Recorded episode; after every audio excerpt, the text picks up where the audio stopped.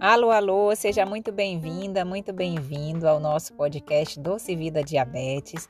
Meu nome é Irlena, eu sou médica endocrinologista e eu te ajudo a controlar a glicose e ter uma rotina tranquila com o diabetes. Vamos para mais um episódio? Espera que a vida seja feita de ilusão. Pode até ficar maluco ou morrer na solidão. É preciso ter cuidado para mais tarde não sofrer. É preciso saber viver. Bom dia, bom dia! Seja muito bem-vindo a mais uma live da nossa Quinta do Diabetes. Bom dia, bom dia a todos que estão entrando. Bom dia, Mona Lisa. Bom dia, Anessi. Bom dia, bom dia. Vocês estão sempre aqui conosco. É um prazer grande, viu? Samara também. Bom dia. Muito bom. Meu nome, para quem ainda não me conhece, meu nome é Irlena. Eu sou médica endocrinologista e eu te ajudo a ter uma rotina mais tranquila com o diabetes. Então, hoje tá um friozinho aqui em Vitória, tô até com uma blusa de manga. Eu acho que deve estar tá uns 18 graus aqui, 20. Quem é paraense deu 24 graus, a gente já tá com frio. Os paraenses estão com frio aqui no Espírito Santo. Então, imagino que aí em São Paulo, nos outros estados aí deve estar bem frio também. Lá pro, pro, pro norte, nordeste, nessa época do ano, é mais calor, é quente, é, daqui a pouco chega julho, verão, férias, praia. Então tem muita essa diferença climática, né? O Brasil ele é muito grande. O Brasil é muito grande, acaba que, que tem muito essa diferença de, de uma região de clima, né? De uma região para outra, enquanto no sul, sudeste, sul, essa época do ano, por exemplo, é inverno, né? Daqui a pouco a gente vai entrar no inverno e já e esfria bastante. No norte e nordeste, não, é o contrário. É sol, é praia, é curtição. lá na minha, lá na minha, no meu estado tem Salinas, que é uma praia próxima a Belém, que fica lotada na época do verão. Então, é muito diferente o clima entre as regiões. E hoje está um friozinho bom aqui em Vitória. A nossa live de hoje nós vamos fazer de perguntas e respostas, tá? Então eu vou dar uma olhadinha aqui nas perguntas, é, algumas perguntas. Você também já pode fazer a sua pergunta, tá certo? Pode fazer a sua pergunta que nós vamos responder hoje a pergunta ao vivo. E quem quiser entrar aqui ao vivo para falar comigo, é só dizer que a gente também chama você para que a gente possa fazer uma ligação aqui ao vivo e conversar e se conhecer melhor tá? Então fique à vontade, porque vai ser um prazer a gente bater esse papo aí é, direto, né? A gente se conhecendo, você aparecendo aqui também. E isso vai ser muito bom, tá? Ainda não teve nenhum corajoso que, que topou isso, mas em breve, eu tenho certeza, quem sabe hoje, né? Alguém já se disponibiliza a conversar comigo aqui ao vivo, contar a sua experiência, tirar a sua dúvida em relação ao controle da glicose vai ser muito bom a gente interagir aqui juntos também. Então, a live hoje de perguntas e respostas, podem já fazer a sua pergunta ali que a gente vai responder todas hoje nessa live. Eu vou começar aqui com uma primeira pergunta. Opa, peraí, deixa eu voltar. Isso, uma primeira pergunta que deixaram para mim no na caixinha de perguntas. Sempre que eu deixar uma caixinha de perguntas, você pode né, fazer a sua pergunta nessa caixinha e, e vai ser importante porque a gente responde aqui ao vivo no dia seguinte essa pergunta, tá? Então, aqui, ó. Boa noite. Olha a pergunta que fizeram. Boa noite. Glicose varia de 109 em jejum, 199 após o almoço, 138 à tarde. Pode-se dizer que é um, deve ser diabetes, né? Pode-se dizer que é um diabetes? Então vamos lá. É, essa é uma dúvida muito grande. Quais são os critérios diagnóstico para o diabetes? Tá? Então a gente tem quatro critérios que identificam o diabetes, a pessoa portadora de diabetes que recebe essa notícia que a gente sabe que é uma notícia que às vezes interfere na vida, mas como a gente sempre conversa aqui, que pode ser a oportunidade, um portal para que você tenha uma vida realmente mais saudável em relação às mudanças. Então, tem quatro critérios é, que definem esse diagnóstico. O primeiro deles é a glicose de jejum. Então, se você tiver dois exames de glicose em jejum maior ou igual a 126 em dias diferentes, tá? Já temos o primeiro, o primeiro critério para o diagnóstico do diabetes. Segundo, se você tem a hemoglobina glicada, que é o exame que vê a média da glicose dos últimos três meses, maior ou igual a 6,4, também fecha o diagnóstico do diabetes. Terceiro, se você faz o teste oral de tolerância à glicose, que é aquele teste onde você toma um líquido doce que lhe dão pronto no laboratório, você dosa a glicose em jejum e duas horas depois desse líquido doce, você, nesse valor de duas horas após, tiver maior ou igual a 200, também fecha o diagnóstico. E o quarto e último critério é quando a glicose ela está maior ou igual a 200 também, que pode ser às vezes até por um teste é, de dedo, ponta de dedo, que se faz às vezes em algum evento, alguma feira, alguma ação social, e você tem sintomas clássicos relacionados ao diabetes. A gente sempre enfatiza aqui que o principal sintoma do diabetes é justamente a pessoa não sentir nada, tá? É uma doença silenciosa, é uma condição assintomática, porém existe alguns sintomas clássicos, sim, quando essa glicose ela está muito alta, em geral acima de 200, 250, 300, a gente vê muito pessoas abrindo quadro de diabetes com 400, 500 e às vezes não estão nem sentindo, muitos não estão nem sentindo nada. É, às vezes sente um cansaço, às vezes nota que estão bebendo mais água, nota que estão urinando demais durante a noite, durante o dia também. Às vezes tem um certo emagrecimento, um emagrecimento sem causa aparente. A, a mulher muitas vezes tem infecções urinárias de repetição sem saber a causa. O homem tem relação com questão de disfunção sexual, dificuldade de ereção, às vezes diminuição da libido também. Então, assim, fome, muita fome, a pessoa come, come, come e está sempre com fome. Isso é um dos sinais e sintomas clássicos do diabetes. Mas é importante dizer isso, que o principal sintoma é você não sentir nada, portanto, é muito importante fazer se você tiver acima de 35 anos, numa prevenção, pelo menos uma dosagem de glicose anual, tá? Então, essa é uma dúvida muito comum que essa pessoa perguntou aí na caixinha. E é importante, sim, por exemplo, tem glicose ali de 109, né? Seria uma glicose de um valor de um pré-diabetes. E aí, nesse caso, o ideal seria fazer uma avaliação médica, colher a história correta, certinha, e aí, se for o caso, pedir, né? Tem que pedir o, o teste oral de tolerância à glicose e a média da glicose dos últimos três meses para avaliar se é um quadro de diabetes já instalado ou se é um quadro de pré-diabetes também, tá? Vamos ver aqui, acho que já estão deixando bastante perguntas, vamos ver aqui. Vamos para a gente não perder nenhuma. A Pati, a Pati, ó. Bom dia. Mesmo diabetes tipo 1 controlada, qual a chance de ter neuropatia? Ô, Paty, a neuropatia diabética é a condição mais comum e mais frequente em relação ao quadro do diabetes, tá? A gente sabe que quanto mais precoce, quanto mais precoce for o controle da sua glicose, menor a chance de desenvolver qualquer complicação relacionada ao diabetes, tá? Então, não tem, isso, isso realmente depende de outros fatores, né? Porque não necessariamente é só relacionado ao controle da glicose. A gente tem também o controle do colesterol, o controle da pressão, o controle, é, às vezes, gordura no fígado, que é outro sinal de resistência insulínica importante também é, que, que, muitas vezes está em outros órgãos, tá? Essa gordura, às vezes, quando a gente identifica no fígado, às vezes ela já está também em outros órgãos espalhados. Então, tem uma série, estresse, tem uma série de outros fatores que influenciam dentro do quadro. Sedentarismo é um fator importante para a neuropatia.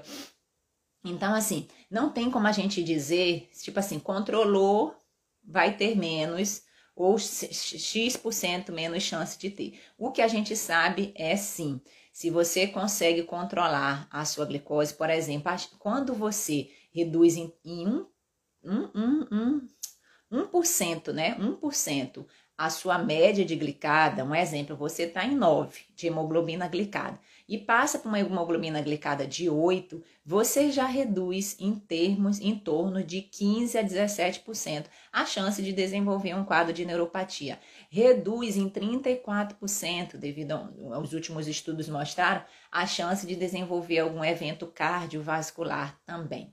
Então saiba que esse controle da glicose a médio e longo prazo. E quanto mais precoce for, quanto mais precoce for, melhor também mais lá na frente, tá? Então é fundamental que a pessoa que descobre um diabetes, né, que, que tem esse diagnóstico já estabelecido, procure ajuda, tá? É natural passar por um período de, de, de adaptação, né? Uma escala de emoções que sempre existe diante do diagnóstico, mas quanto mais cedo você procurar ajuda, você traçar as metas dentro do seu, do seu acompanhamento, praticar ações positivas dentro da sua saúde como um todo, menor a chance de você desenvolver qualquer complicação. E hoje, né, a gente já tem, com o advento de insulinas mais modernas, do melhor controle, a gente tem sim pessoas portadoras de diabetes tipo 1, que é o caso que Paty perguntou aí,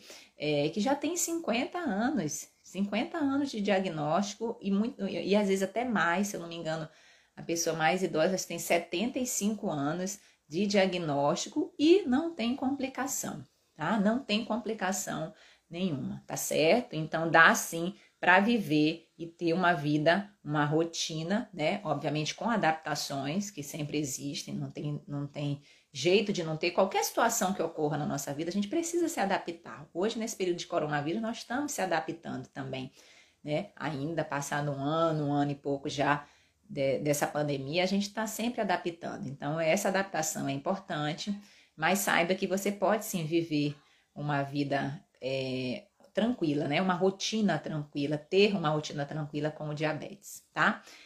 É, Erilene, minha filha tem 11 anos, acabou de virar mocinha. Os destes está uma montanha russa. É isso, Erilene. Nesse período de fase de, de adolescência, os hormônios eles estão muito à flor da pele. É, então é natural, existe muito hormônio, os hormônios femininos, o hormônio do crescimento, tá? Então, assim, o cortisol, que às vezes influencia também nesse controle da glicose. O que, que é importante fazer nesse período, tá? Manter a calma e procurar ajuda, fazer os ajustes necessários na dosagem de insulina dela, às vezes otimizar alguma coisa na questão alimentar, na prática de exercícios físicos regulares, ver como é que tá a, a, regularidade do sono, né? Que as crianças, adolescentes nessa faixa etária gostam de dormir muito tarde e isso invariavelmente às vezes prejudica a organização das insulinas e também o, o controle da glicose, né? Então é importante você procurar ajuda da sua endócrino aí de confiança, que já acompanha a sua filhinha, para fazer ajustes necessários que muitas vezes ocorre sim nesse período de adolescência, tá? E, e, e a, eu não atendo criança e adolescente, mas a, a meta de controle glicêmico nessa faixa etária ela é diferente, ela é diferente da meta estabelecida para pessoas adultas, tá? Então, assim, é, a gente deixa um pouco a meta mais solta, não, não necessariamente abaixo de 7. Por quê? Porque nessa fase tem o próprio crescimento, tem essa variação devido à questão hormonal e a, a questão das hipoglicemias, que elas precisam ser ao máximo evitadas nessa faixa etária, podem dificultar, às vezes, questão de aprendizado, né? Então, o próprio crescimento adequado. Então, é, às vezes é mais, mais é, saudável a gente deixar a glicose numa meta um pouco acima e a pessoa não tem o um mínimo de hipoglicemias na sua rotina do que tá ali muito, muito, o controle muito intensivo, muito restrito e tá apresentando esses episódios que prejudicam, né? Prejudicam não só o crescimento, o desenvolvimento, mas prejudicam a vida social, né? Dessas crianças, desses adolescentes que a gente precisa preservar também, tá? Outra pergunta aqui da Mona Lisa. Doutora, tem uma amiga que tem diabetes tipo A, toma remédio para fazer, toma remédio para dar, toma remédio para fazer contagem de carboidrato. Sim, a contagem de carboidrato, ela não necessariamente é só para quem tem o diabetes tipo 1, que usa insulina. A contagem de carboidratos, ela também pode ser feita, tá? Para quem tem o diabetes tipo 2, por quê? Porque você faz a contagem de carboidrato não pela dose de insulina que você vai utilizar. Você faz a contagem de carboidratos por uma tabela de substituição é, diferente, né? Que a diferente da contagem tradicional de carboidrato, que a nutricionista é, dá e informa aos pacientes também. Então é possível, mesmo você usando medicamentos, que você faça, né? Que você não seja um, um portador de diabetes que usa insulina, mas usa medicamentos, que você faça a contagem de carboidratos, sim, também através do método de substituição. Tá? Isso aí é muito individual e é preciso fazer uma consulta com o nutricionista para orientar você da maneira mais adequada dentro desse controle. Vamos ver se tem mais alguma pergunta aqui dos comentários, senão eu faço mais outra aqui. Opa! Ai, caiu a minha net, tipo 2, a Monalisa tá falando. É isso aí, Monalisa. A contagem de carboidrato, ela também é para as pessoas portadoras de diabetes tipo 2. Ela não é só para o tipo 1, como é muito clássico a gente já saber, mas para o diabetes tipo 2 também é possível fazer essa adaptação através dessa tabela de substituições, tá? É, muitos têm dúvida do que é a contagem de carboidrato, né? A contagem de carboidrato é uma estratégia é um método que se usa tá? já há algum tempo é, para que você consiga. Se eu não me engano, a contagem de carboidrato foi instituída aqui no Brasil desde 1994. Então, nem tem tanto tempo assim, mas é uma estratégia alimentar que se utiliza, principalmente, como a gente está falando, em pessoas portadoras de diabetes tipo 1, que usam insulina várias vezes ao dia mas também é possível fazer dentro para as pessoas portadoras de diabetes tipo 2, através do método de substituição, onde você consegue ter uma flexibilidade maior dentro da sua alimentação. Você muitas vezes consegue, você calcula a dose de insulina de acordo com a quantidade de carboidrato que você vai ingerir especificamente naquela refeição, conforme conforme a nutricionista combina com você. O seu médico ele, ele, ele combina com você a relação de insulina para carboidrato e a sua nutricionista monta um plano alimentar e você vai corrigir pela quantidade de carboidrato que você vai ingerir. Isso é a contagem de carboidrato básica e isso permite a pessoa, às vezes, por exemplo, um adolescente, né, que a gente acabou de falar de adolescência e com os colegas na McDonald's, um exemplo, né? Comer um lanche lá, que teoricamente não é o mais saudável, mas já tem é, atrás o quanto de carboidrato que tem lá na batatinha frita, no refrigerante, etc, tá? E a pessoa, através do método da contagem de carboidrato, coloca a quantidade de insulina capaz de combater aquele pico de glicose que naturalmente vai dar com o consumo do alimento. Aí a contagem de carboidrato ela é ótima, né? Uma estratégia interessante, sim, que permite às pessoas com diabetes ter essa maior flexibilidade alimentar e comer alimentos mesmo que teoricamente não sejam saudáveis, mas que também podem fazer parte da rotina. Não é porque a pessoa tem diabetes que nunca mais vai comer um doce, por exemplo, que nunca mais vai comer algum alimento XYZ, que teoricamente as pessoas dizem, ah, você é diabético, não pode comer. Pode, pode sim, tá? Desde que aquilo não seja também a rotina. Então, por quê? Porque a contagem de carboidrato, ela precisa ser feita sim, é uma liberdade, né, que a pessoa tem dentro do controle do diabetes, mas com responsabilidade. Uma liberdade que deve ter responsabilidade. Porque não é porque está fazendo a contagem de carboidratos que também vai dar preferência na rotina para alimentos não nutritivos, porque isso aí ninguém deve fazer. Né? 80% da nossa alimentação precisa ser uma alimentação mais saudável, uma alimentação que a gente sempre fala aqui colorida, com alimentos naturais, com fibras, com carboidratos saudáveis, né, proteínas, gorduras boas. Então, isso é uma orientação para todos nós. E a gente deixa aqueles 10, 20% ali para para também exercitar o prazer de comer, né, que ele também é saudável, mesmo que não seja de uma coisa considerada saudável e que nesse momento a contagem de carboidrato ela ajuda demais nessa flexibilização alimentar.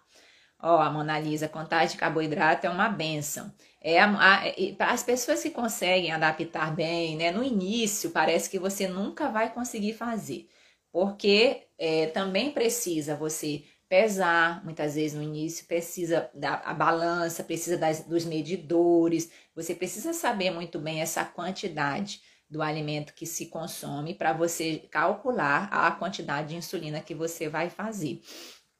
Então, você tem que às vezes exercitar um pouquinho a matemática ali no início do. Sempre, né? Na verdade, da contagem de carboidrato, mas no início você fica mais um pouco mais travada, acha que é uma coisa muito difícil. É... E, e, e às vezes as pessoas têm uma certa dificuldade, não persistem no método. Mas para quem consegue, né? estabelecer esse acompanhamento melhor, estabelecer uma relação entre com, com você, sua nutricionista, que é quem orienta de forma muito específica essa contagem de carboidrato, é, você consegue sim adaptar muito bem a rotina e te possibilita, te possibilita esse, essa, essa maior, vamos dizer assim, essa abertura de mente é, para, para alimentos que você gostaria de consumir, mas às vezes tem até medo de consumir por conta do, do pico de glicose que eles vão dar dentro do seu organismo, tá? Então é muito importante para você que usa a insulina, principalmente que aplica a insulina rápida nas refeições principais, café, almoço, janta, eventualmente algum lanche, é, utilizar dessa estratégia que, que te traz um conforto maior dentro do controle da glicose e possibilita para que você consiga ter uma alimentação mais flexível também. Eu tenho alguns pacientes usando sim a contagem de carboidrato e a maioria adapta muito bem né, ao, ao método. E isso é importante você ter persistência, como tudo na vida. No início, quando a gente não sabe, a gente tem medo que não dê certo, né? A gente não precisa ter esse conhecimento agregado também, mas quando você pratica qualquer conhecimento que você coloca em prática, aquilo vai se tornando cada vez mais natural. A gente fala que cria um hábito, um piloto automático, nesse caso, né, do bem, um piloto automático do bem, que ele possibilita o melhor controle da glicose também, tá? Vamos ver aqui. Hum a Samara aqui falando, olha, minha glicada era de 7.1, hoje ela está em 5.7, pós-prandial deu 103 e glicose de jejum em 100. Ô Samara, você neste momento, viu? Parabéns, viu? Parabéns para você, que neste momento você está com o diabetes tipo controlado, tá? Então é isso que a gente fala muito no curso online que a gente disponibiliza a abertura de turmas de vez em quando, para que a gente possa dar essa atenção também. Então, no diabetes tipo controlado, você não é nem tipo 1, nem tipo 2, nem MOD, nem nada, né? Não, você é aquele diabetes é aquela, aquele tem o diabetes que consegue controlar e ter uma rotina tranquila e parabéns, tá? Parabéns porque uma das frases que a gente usa é, dentro do, do, do, nosso vocabulário aqui é a glicose é, a glicada de, de, a hemoglobina glicada de 7 é a de 10, a de 11, de 12, de uma pessoa falou, nossa, para mim é de 17. Pois é, a glicada de 7 é a de 10 que não desistiu, tá? Então, parabéns aí, porque a sua glicose, o seu diabetes está bem controlado, viu? Tive uma evolução boa, né? Ótima, ótima evolução, viu? Principalmente quando ela vem agregada a, a melhora da qualidade de vida, bem-estar, controle do peso, tá? Os pilares, né, de uma boa alimentação, exercícios físicos, o, o, o gerenciamento de estresse, qualidade do sono, tudo isso importa dentro do controle também. Mona Lisa, mas acaba que acostuma e depois fica automático. Só de olhar, a cabeça já faz as contas. Olha aí a Mona Lisa falando que realmente no início, né, é mais desafiador a questão da a, contagem de carboidrato, mas depois que você pratica, né, tudo que você pratica, você vai executando depois esse hábito com mais, com mais habilidade, né? Então já, já, já faz as contas de cabeça já. Samara, eu aprendi muito aqui com você em relação à comida. Obrigada. Ô, Samara, eu que agradeço, viu? Que bom, fico muito feliz aí de podê-la ajudar, né, nesse bom controle da glicose de alguma maneira. E isso é muito gratificante para a gente que faz aqui toda quinta-feira a nossa live, esse bate-papo ao vivo. E é muito bom a gente distribuir esse conteúdo né, esse conteúdo com qualidade e que esteja ajudando você que está aí do outro lado nos acompanhando. Eu fico muito feliz por isso também, tá? Essa é uma missão que eu tenho, né, de, de passar esse cuidado, esse carinho em relação ao controle do diabetes de maneira, de maneira acolhedora, né, e fazer com que vocês tenham aí uma rotina assim tranquila com, com, com o diabetes, tá? Obrigada a você. Deixa eu ver aqui. A Leila. Bom dia, doutora. No seu curso Ensina Contagem de Carboidrato, Leila, a gente faz um módulo extra, tá? Em relação a, a, a uma fase inicial, a gente explica de forma é, inicial a contagem de carboidrato, sim, como um módulo extra no curso, tá certo? E hoje a gente tem muitos cursos bons na internet somente de contagem de carboidrato, tá? Então, para você que tem interesse, vale muito a pena, vale muito a pena você procurar por esses cursos. Tem a, a doutora Janice, da Santa Casa de Belo Horizonte, faz um curso excelente sobre contagem de carboidratos, junto com, com a, a, a equipe de nutricionistas. Tem a Noeli, Noeli Dantas, se eu não me engano, também nutricionista, faz um curso ótimo de contagem de carboidratos. Tá? Então vale a pena você que tem interesse somente na contagem de carboidratos em procurar esse curso online. Hoje essa, essa possibilidade da gente aprender adquirir esse conhecimento online, isso aí é, é uma virada de chave aí dentro do controle do diabetes, viu? Porque ajuda demais, demais, demais. E os cursos online não é aquele que você vai no presencial, assistiu a palestra, foi, foi é, assistiu, às vezes só, só, só conseguiu captar 40% do que foi dito lá, porque muitas vezes acontece isso, a gente ouve muita coisa, mas a gente não absorve tudo, é natural. Uma live como essa aqui que a gente faz de 50 minutos, uma hora, às vezes você não consegue, né? Você não consegue. Se numa consulta, às vezes a pessoa não consegue é, é, absorver toda a informação. E o curso online, ele te possibilita isso. Você vê, rever quantas vezes você quiser, a hora que você quiser. Então, para você que tem interesse nessa contagem de carboidrato, a gente tem um módulo extra falando sobre isso, é, dando uma pincelada, já dando essa ideia do que é a contagem de carboidratos e tem cursos ótimos na internet disponíveis para de forma mais aprofundada para essa parte também, tá bom? Deixa eu ver aqui. Hum, hoje eu esqueci minha água, já tô com sede. A Graziela, bom dia, doutora. Minha glicada está em 6,6. Tá bom o controle? Graziela, a, a, hoje é, é, é, uma dúvida comum também as pessoas perguntarem: a hemoglobina glicada, ela é o melhor parâmetro de controle para o diabetes? Hoje a gente tem como a hemoglobina, a hemoglobina glicada como padrão ouro. Padrão ouro é o quê? É o melhor, né? É, acompanhamento. Por que, que é o melhor ainda?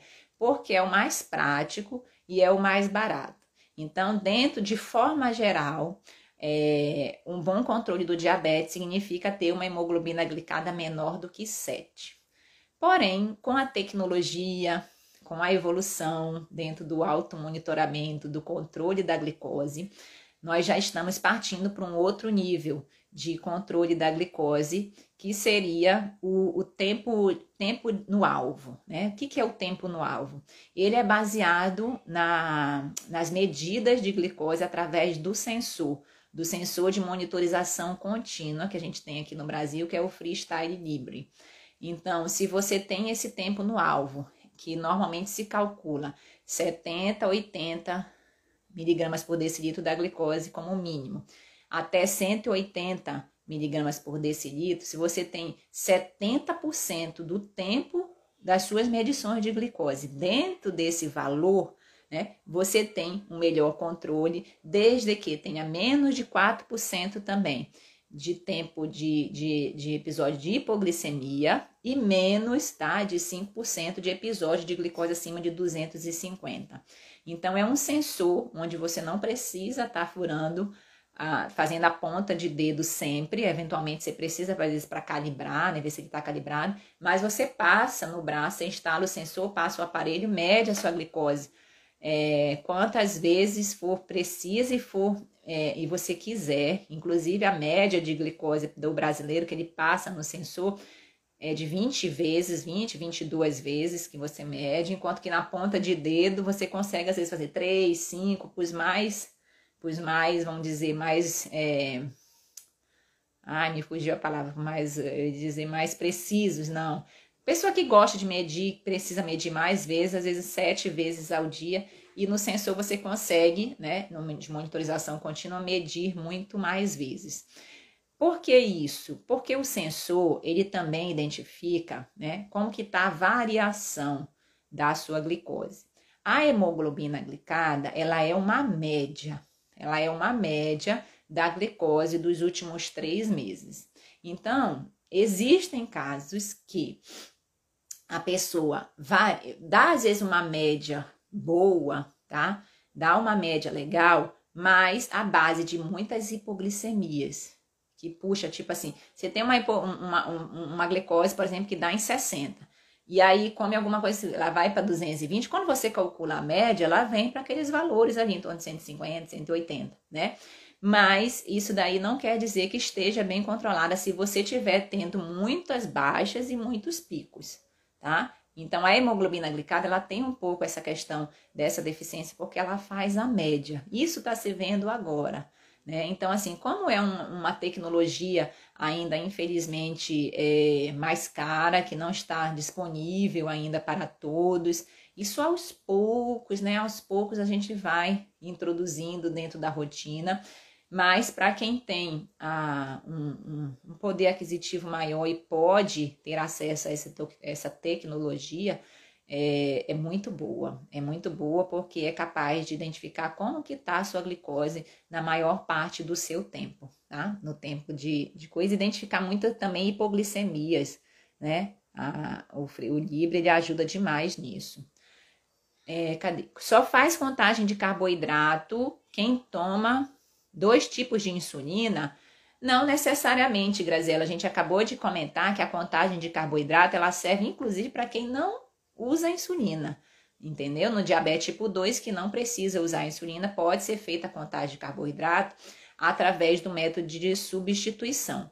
Quem usa a insulina, por exemplo, rápida, você consegue fazer através do cálculo, né, da relação insulina-carboidrato. Então, é, para o dia a dia, né, as pessoas, é, isso aí é o que é mais difundido dentro do controle do diabetes tipo 1 e as pessoas têm até uma facilidade maior nesse sentido, mas também, também é possível fazer a contagem de carboidratos para quem usa só um tipo de insulina ou quem até mesmo nem usa insulina, tá? É desse gerenciamento de estresse, isso mesmo, gerenciamento de estresse é tudo na vida da gente, porque o estresse, a gente tem muito essa palavra estresse como algo negativo, né? Porém, o estresse, quando é para uma situação emergencial, ele é positivo, né? A gente, o estresse, às vezes, aquela sensação de luta, de você fugir, né? De você ficar atento a uma situação que ocorre muito pontual na sua vida, isso é importante, é o nosso organismo reagindo, é o nosso corpo né? Fugindo de uma situação de risco. O detalhe do estresse é quando ele cronifica. Então, assim, o estresse que se cronifica, aí realmente ele não faz bem à saúde. Eu falo muitas vezes que sentimentos ruins, é, de tristeza, vezes, é, é, apatia, desânimo, cansaço, é, às vezes é, não esperança no futuro, eles podem nos visitar tá? Eles podem nos visitar, nós somos seres humanos. Não adianta a gente ficar toda hora também negando, negando sentimentos ruins, sendo aquele positivo o tempo inteiro, rindo. Ninguém é assim, tá? Porque a gente é ser humano e é, importante também nos momentos de dor, nos momentos de aflição, a gente absorver isso daí e a gente trabalhar o nosso crescimento, o nosso desenvolvimento em cima dessas situações. Né? Então, assim, se permita, se permita é, baixa, alta, altos e baixos na sua vida também, porque isso é importante. O que a gente não deve é deixar que esse sentimento se instale, cronifique na nossa mente, nos nossos sentimentos e nas nossas atitudes. São essas, isso que a gente precisa estar atento. E caso você precise, não se sinta só. Por quê? Porque você não está só. Você pode e deve procurar ajuda para trabalhar esses sentimentos, ajuda profissional, ajuda de amigos, de familiares, de pessoas próximas que, que te amam e vão te ajudar a superar.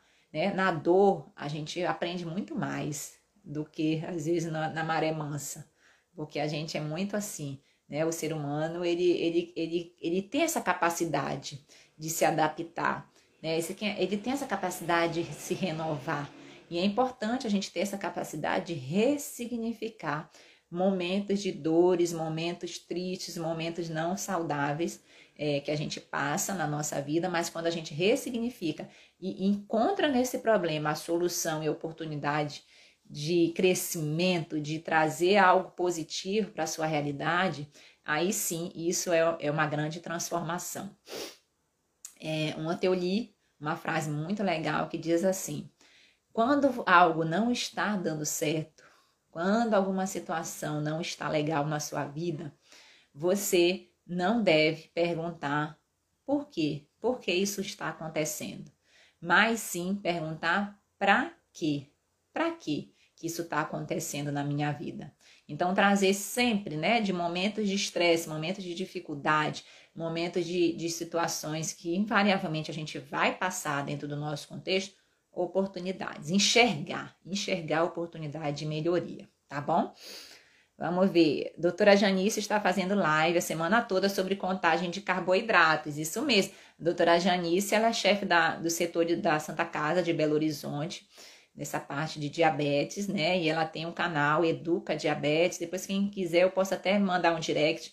É, ela tem esse, esse canal e, e ela faz cursos, né? Sobre contagem de carboidratos específicos, então é muito bom. Graziela, as minhas medições estão entre 99 em jejum e depois do almoço, 130, 124. Muito bom, muito bom, Graziela. É, a, as metas que a gente estabelece de forma geral, né? É, do, do, controle da glicose em jejum tem que estar tá até 120, 130 no máximo, tá? E duas horas depois do almoço, o ideal até 140 e estourando, dependendo da idade, até 160, 180. Combinado? Então, assim, as suas glicoses estão aí dentro da meta, viu? Parabéns. Ah, Mona Lisa. Deixa eu ver, peraí que eu passei aqui. É, Mona Lisa, doutora, qual a sua opinião sobre a bomba, né? A bomba de insulina que a Mona Lisa está falando. Mona Lisa, a bomba de insulina hoje é o tratamento também mais moderno em relação ao controle da glicose, onde você instala um dispositivo e, e, esse dispositivo, de acordo, obviamente, né, com os cálculos que são feitos de forma individual para você, ele vai liberando a quantidade de insulina necessária para manter a sua glicose dentro de um padrão e fazer os bolos também, como você faz com a insulina rápida, fazer os bolos nos momentos das refeições. Então, é um, um, um, uma modalidade de tratamento muito moderna, muito interessante. A gente tem bombas de insulinas cada vez mais, mais inteligentes né, dentro do controle da glicose. Porém, a gente precisa saber que esse tipo de tratamento às vezes não é para todo mundo, tá? A bomba de insulina, além de ser um tratamento muito caro, nem todas as pessoas, é, nem todas as pessoas se adaptam bem à bomba de insulina. Então é importante definir muito bem com o seu médico qual, se você, a, a minha, eu sou da seguinte opinião. Se você está com, bem adaptado, com diabetes bem controlado, usando as suas canetas de insulina, com insulinas mais modernas e está tudo bem para você assim, então não vejo, não vejo necessidade de trocar pela bomba de insulina. Agora sim, se você está apresentando muitos episódios de hipoglicemia, se você é jovem, se você é, principalmente vai viver muitos anos, é, às vezes com esse diabetes nesses altos e baixos, nessa confusão, esses quadros de hipoglicemia, se você às vezes quer também maior flexibilidade dentro da sua rotina de não estar tá carregando as canetas e tudo, aí a bomba de insulina ela pode se encaixar bem. Não é todo mundo que, essa, que se adapta à bomba de insulina, porque não quer dizer que você vai colocar a bomba e esquece, né? Vai deixar ela lá funcionando, ela vai fazer todo o serviço. Não. É, como a gente falou da contagem de carboidrato, a bomba, quem usa a bomba de insulina também tem muitas responsabilidades dentro desse acompanhamento. Tem que fazer a, a troca da, da cânula a cada três dias. Né? Então, assim, tem todo um controle que precisa ser feito também. Então, precisa ser muito bem conversado com a sua endócrina de confiança, com a sua nutricionista, tá? É, se realmente vale a pena essa mudança. E, e, e, também a gente sempre enfatiza que nada é definitivo, né? Nada é definitivo, a não ser quando Deus manda, chama a gente lá, lá para o alto, né? Que a gente vai para uma vida diferente, uma vida eterna, uma vida muito melhor do que essa aqui, eu acredito nisso. Mas, é, se você às vezes usa suas canetas, está querendo uma nova estratégia, um novo método, não está bem adaptado com o uso das canetas, está achando que precisa ter uma maior flexibilidade em relação é, ao método de, de, de, utilizado, né, o método terapêutico utilizado no controle da sua glicose, vale a pena você tentar a bomba, é importante falar no custo, né? O custo das bombas de insulina são altíssimos. Dificilmente, às vezes, a pessoa consegue manter esse custo no particular, a maioria de nós, infelizmente, não.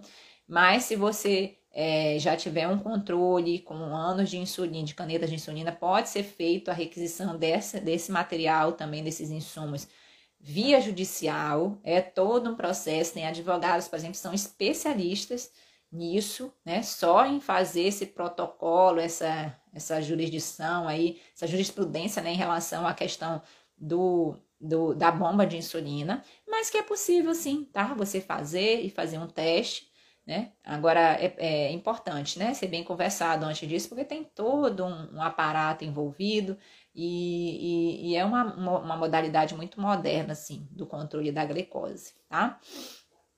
Vamos ver aqui. Graziela, muito obrigada por responder. Obrigada a você por perguntar, Graziela. Deixa eu ver quem mais. Mona Lisa, obrigada, doutora.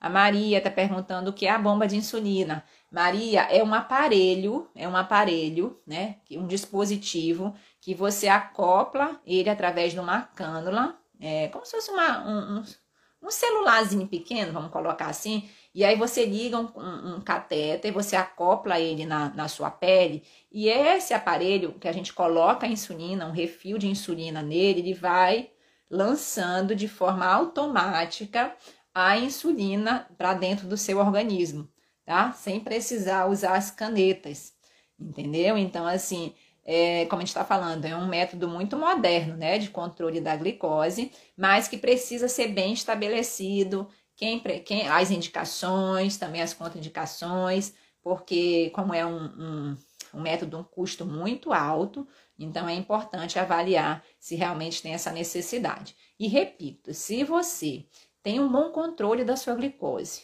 com o uso das canetas, você está bem adaptado nessa rotina, está com uma rotina tranquila em relação a isso, não vejo necessidade, tá? Não vejo necessidade de trocar para a bomba de insulina, a não ser que isso não seja uma realidade dentro do controle do seu diabetes, tá bom?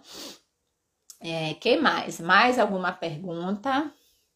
Hoje eu esqueci minha água, tô com sede. Já falei isso duas vezes.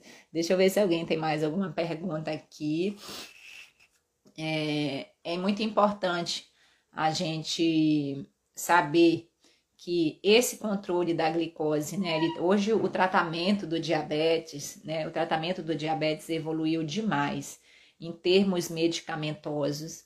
É, foi uma evolução gigantesca nos últimos 10 anos aí, né, não, não só nos tratamentos, no, nos comprimidos, né, que a gente usa dentro do controle da glicose, mas também as insulinas se tornaram muito modernas, estão cada vez mais modernas, semelhantes muitas vezes às insulinas que a gente produz dentro do organismo, tá?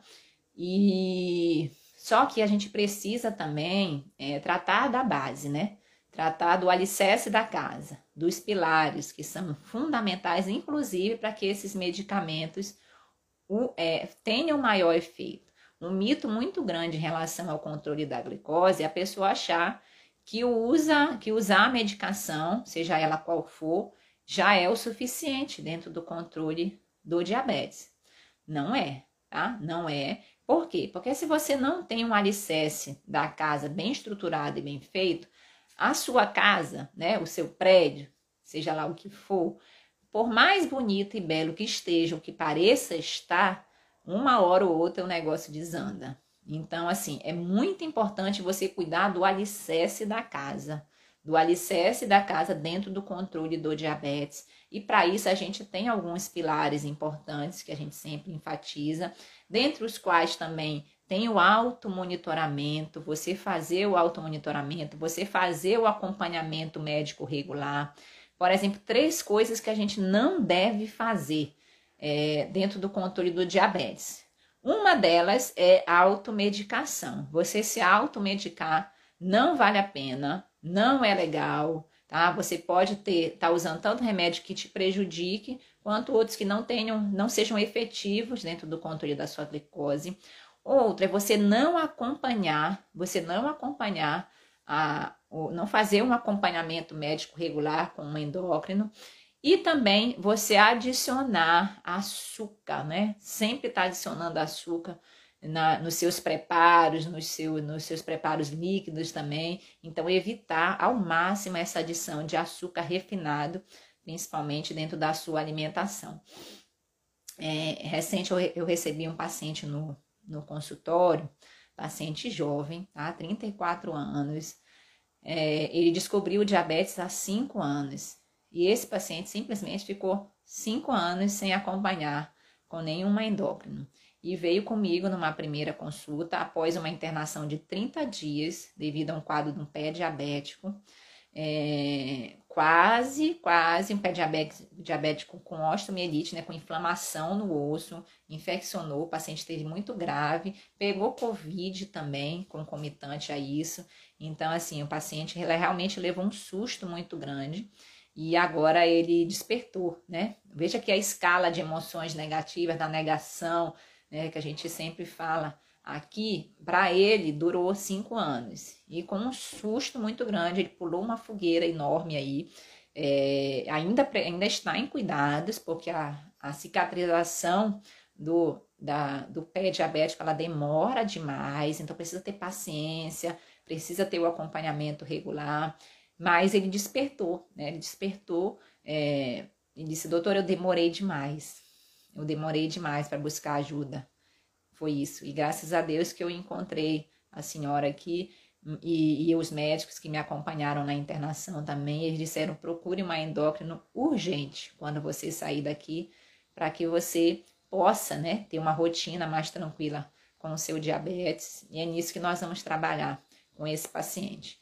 Porque antes tarde do que mais tarde, né? Então, assim, a gente ganha oportunidades na vida e a gente precisa saber aquilo que a gente comentou. Não é, a gente não precisa perguntar e não deve, às vezes até faz a pergunta, mas é muito mais interessante a gente saber não por que isso está acontecendo comigo, mas para quê? Para quê?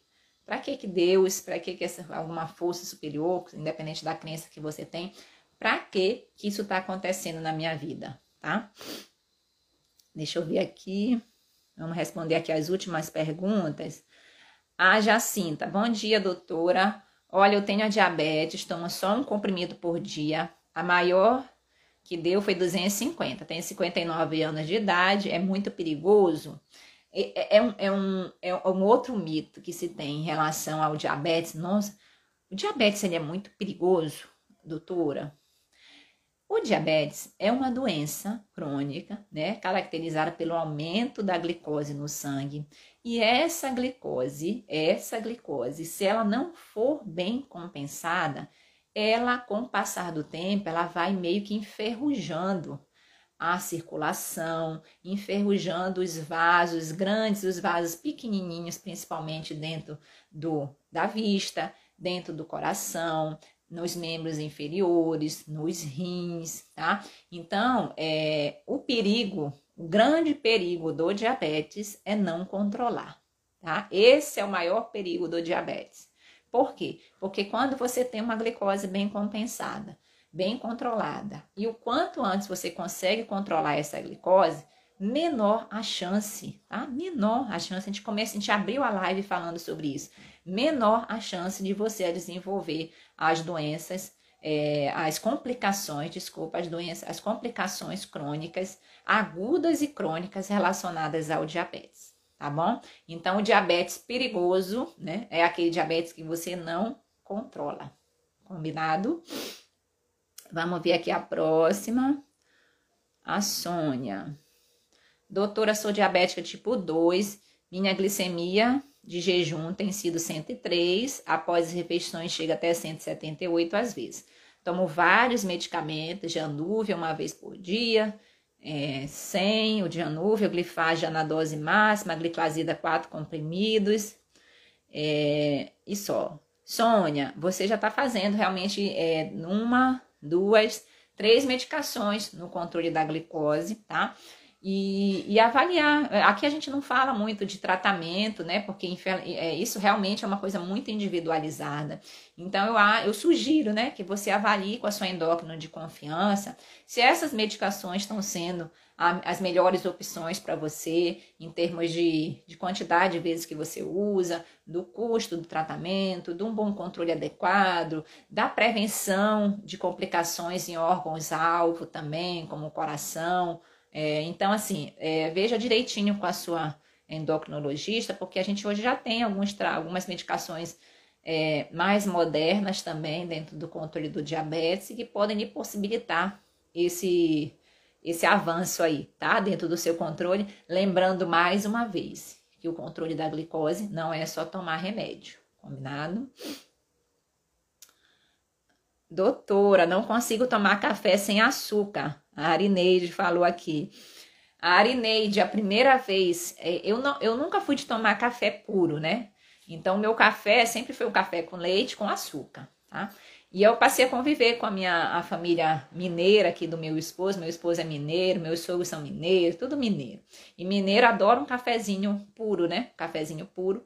E o meu sogro, é, meu, meu esposo, meu cunhado, eles tudo tomam café sem açúcar.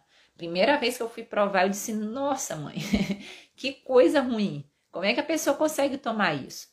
Como que eu fiz? Eu fui aos poucos, aos poucos, tá? Sem me cobrar tanto também, tirando para devagar o café, o meu, do meu café com leite, eu fui tirando o açúcar. Fui botando cada vez menos, cada vez menos e me acostumando com aquela quantidade menor.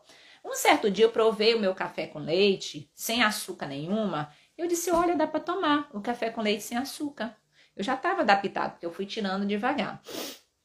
Aí, é, aí depois que eu passei a tomar o café com leite sem açúcar, eu fui passar para esse estágio mais difícil aí, que é tomar o café puro sem açúcar. Aí como que eu fiz? Eu com, vou, com, fiz o café puro e fui colocando um pouquinho de açúcar, pouquinho.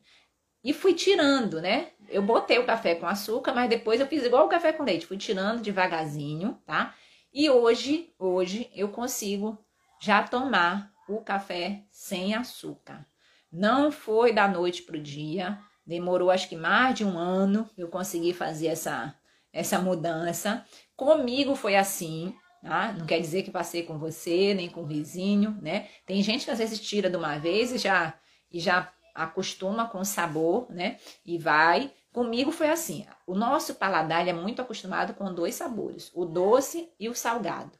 Então, a gente tem dificuldade com amargo, com a astringente, com azedo. E para que a gente consiga né, adaptar o nosso paladar a esses novos sabores, a gente precisa abrir esse paladar, a gente precisa experimentar. Se a gente não experimenta, se a gente vai sempre ali no doce, no doce, no doce, no salgado, salgado, salgado, a, o, o, vira esse círculo vicioso onde quanto mais açúcar você consome, mais você quer consumir também. Então vá no seu ritmo, vá no seu passo. E não quer dizer também, tá?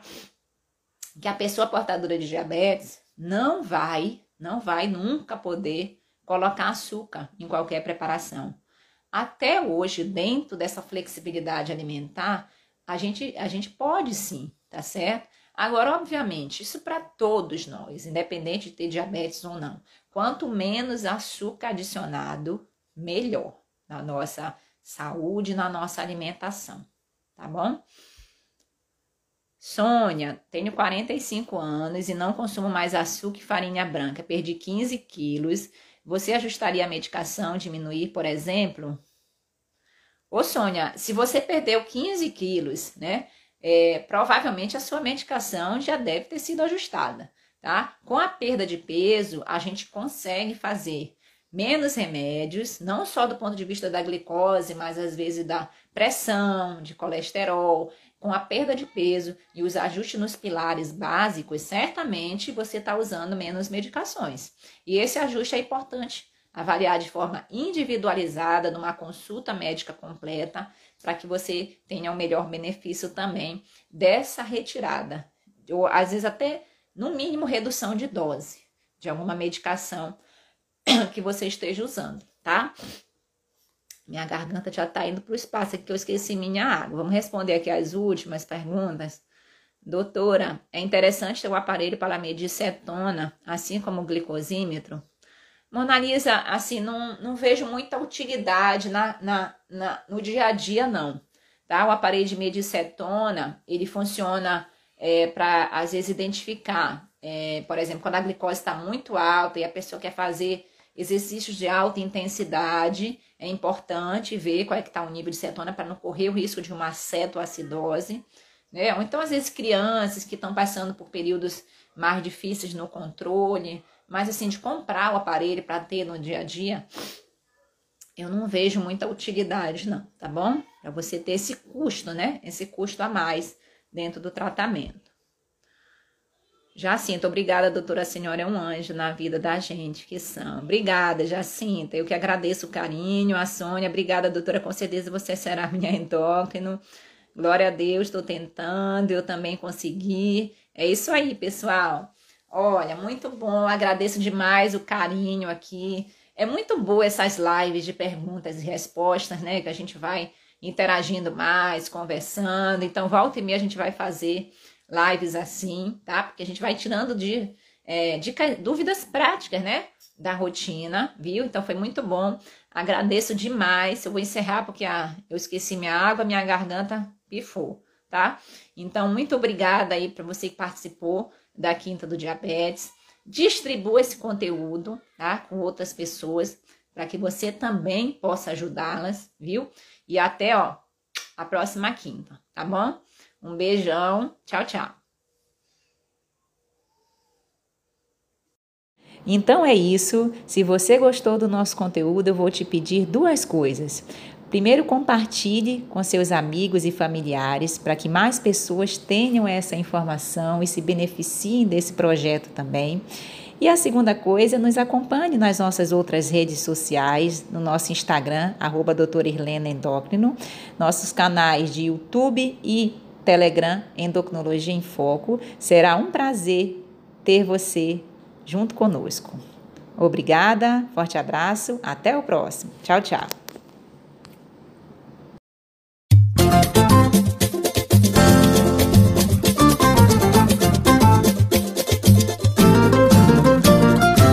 Quem cultiva a semente do amor, segue em frente, não se apavora. Se na vida encontrar sabor, vai saber esperar sua hora. Quem cultiva a semente do amor, segue em frente, não se apavora. Se na vida encontrar sabor, vai saber esperar sua hora.